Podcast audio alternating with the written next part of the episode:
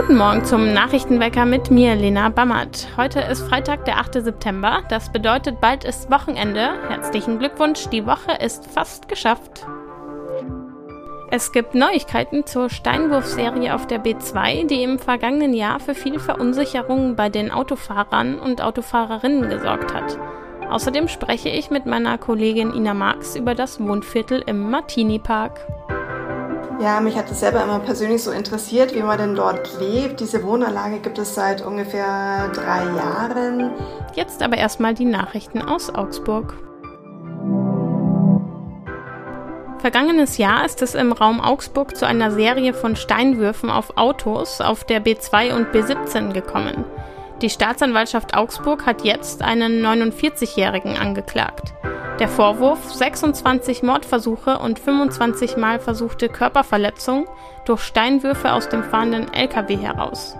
Die vorgeworfenen Taten reichen von Juni 2022 bis Februar 2023. Seit der Festnahme endete die Serie. Dem Angeklagten droht eine lebenslange Haftstrafe. In den Keller des Augsburger Spickelbads fließt immer wieder Heizöl. Das Problem ist nicht neu, es besteht seit über einem Jahr. Allerdings wurde die Ursache dafür immer noch nicht gefunden.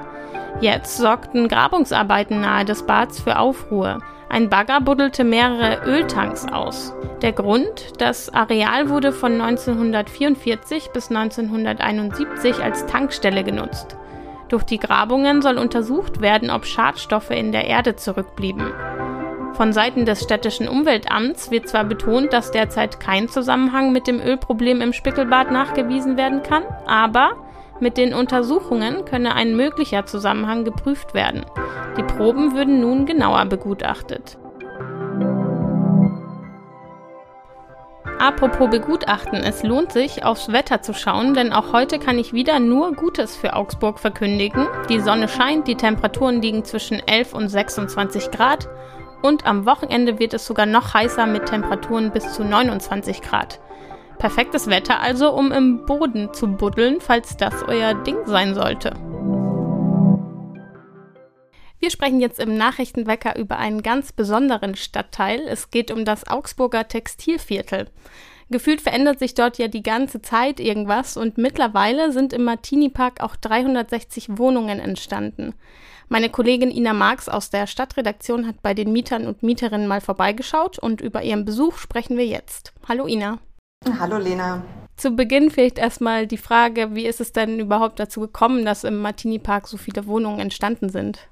In diesem großen Gebiet ähm, war früher eben die Augsburger Textilindustrie mit vielen verschiedenen Unternehmen untergebracht und ähm, als äh, es da niederging mit diesem Industriezweig, ähm, klar lag die, die Fläche natürlich brach. Ähm, es gab auch viele ähm, alte ähm, Industriegebäude, die übrig geblieben sind. Und nach und nach wurde das Ganze entweder saniert, restauriert oder eben ähm, auf Flächen einfach sind da neue Wohnungen entstanden.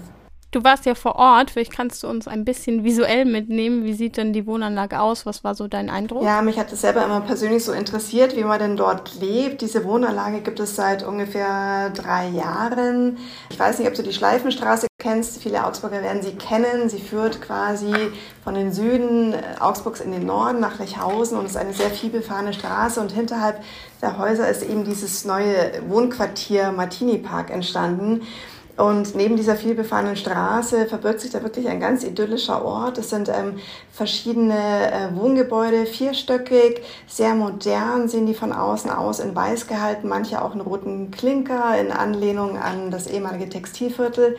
Und dadurch fließen auch zwei Kanäle. Und ähm, der Bauherr hat das Ganze so gestaltet, dass du auch wirklich ähm, an Stufen runter zu einem der Kanäle kannst und dort dann auch im Sommer dich erfrischen kannst. Also es ist wirklich sehr, sehr schön gemacht, auch mit vielen Grün, mit vielen Bäumen und Sträuchern. Wirklich toll angelegt, muss man sagen. Du hast dich ja auch mit den Mietern und Mieterinnen dort unterhalten. Wen hast du denn da so getroffen und was hatten die zu sagen? Ich habe Mieter ganz unterschiedlichen Alters getroffen. Ich fange mal mit zwei ähm, älteren Damen an, die in Rente sind. Die gehören beide zur Bürgeraktion Textilviertel, eine Aktion, die sich schon seit vielen, vielen Jahren für dieses Viertel einsetzt. Ähm, man muss dazu wissen, in der Nähe gibt es den alten historischen Färberturm. Diese Bürgeraktion hat sich darum gekümmert, dass der saniert und wieder belebt wird. Das ist quasi so eine Art Begegnungszentrum. Und die beiden Damen zum Beispiel sind jetzt ganz, ganz glücklich, dass sie in der Nähe dieses Färberturms wohnen können, in diesem neuen Martini-Park eben.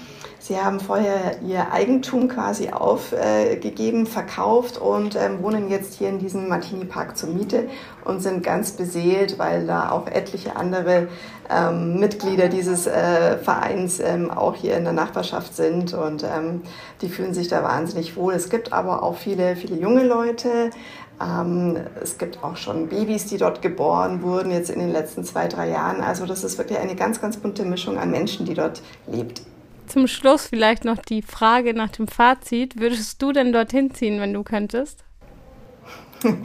Wenn ich es mir leisten könnte oder wollen würde, ähm, warum nicht? Es ist wirklich äh, sehr innenstadtnah. Ähm, die Infrastruktur drumherum ist sehr gut und ähm, ja, also ich finde es ähm, so wirklich gelungen. Aber man muss es sich auch leisten können. Also die Wohnungen sind nicht, Mietwohnungen sind nicht ganz günstig. Vielen Dank, Ina.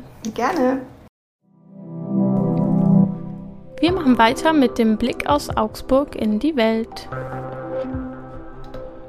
Die Opposition im Bayerischen Landtag sieht in der Flugblattaffäre um Vizeregierungschef Aiwanger noch viele offene Fragen. Darum hat sich gestern der sogenannte Zwischenausschuss zu einer Sondersitzung im Landtag getroffen.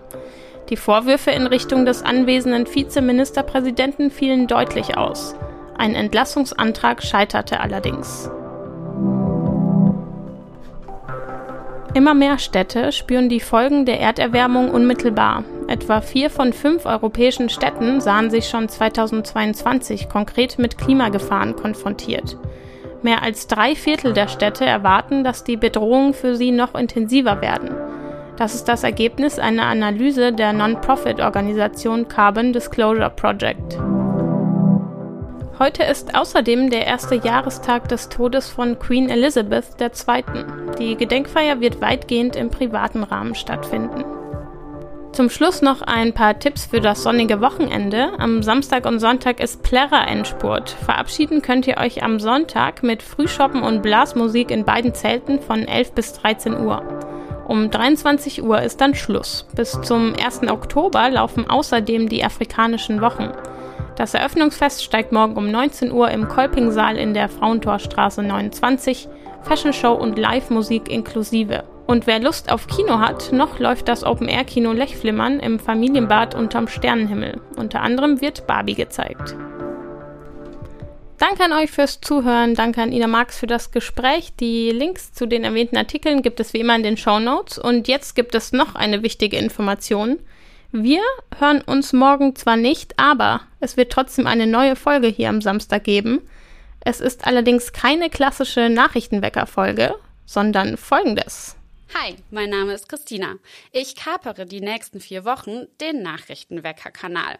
Und zwar haben wir für euch ein Landtagswahl-Special vorbereitet. Ihr wisst bestimmt alle, am 8.10. ist Landtagswahl in Bayern. Und wir wollen anlässlich dieser Wahl mit einem Mythos aufräumen, nämlich dem, dass die Bayern ja wahnsinnig gerne von sich behaupten, wir sind das Beste aller Bundesländer. Deshalb stellen wir die Frage, sind wir wirklich spitze?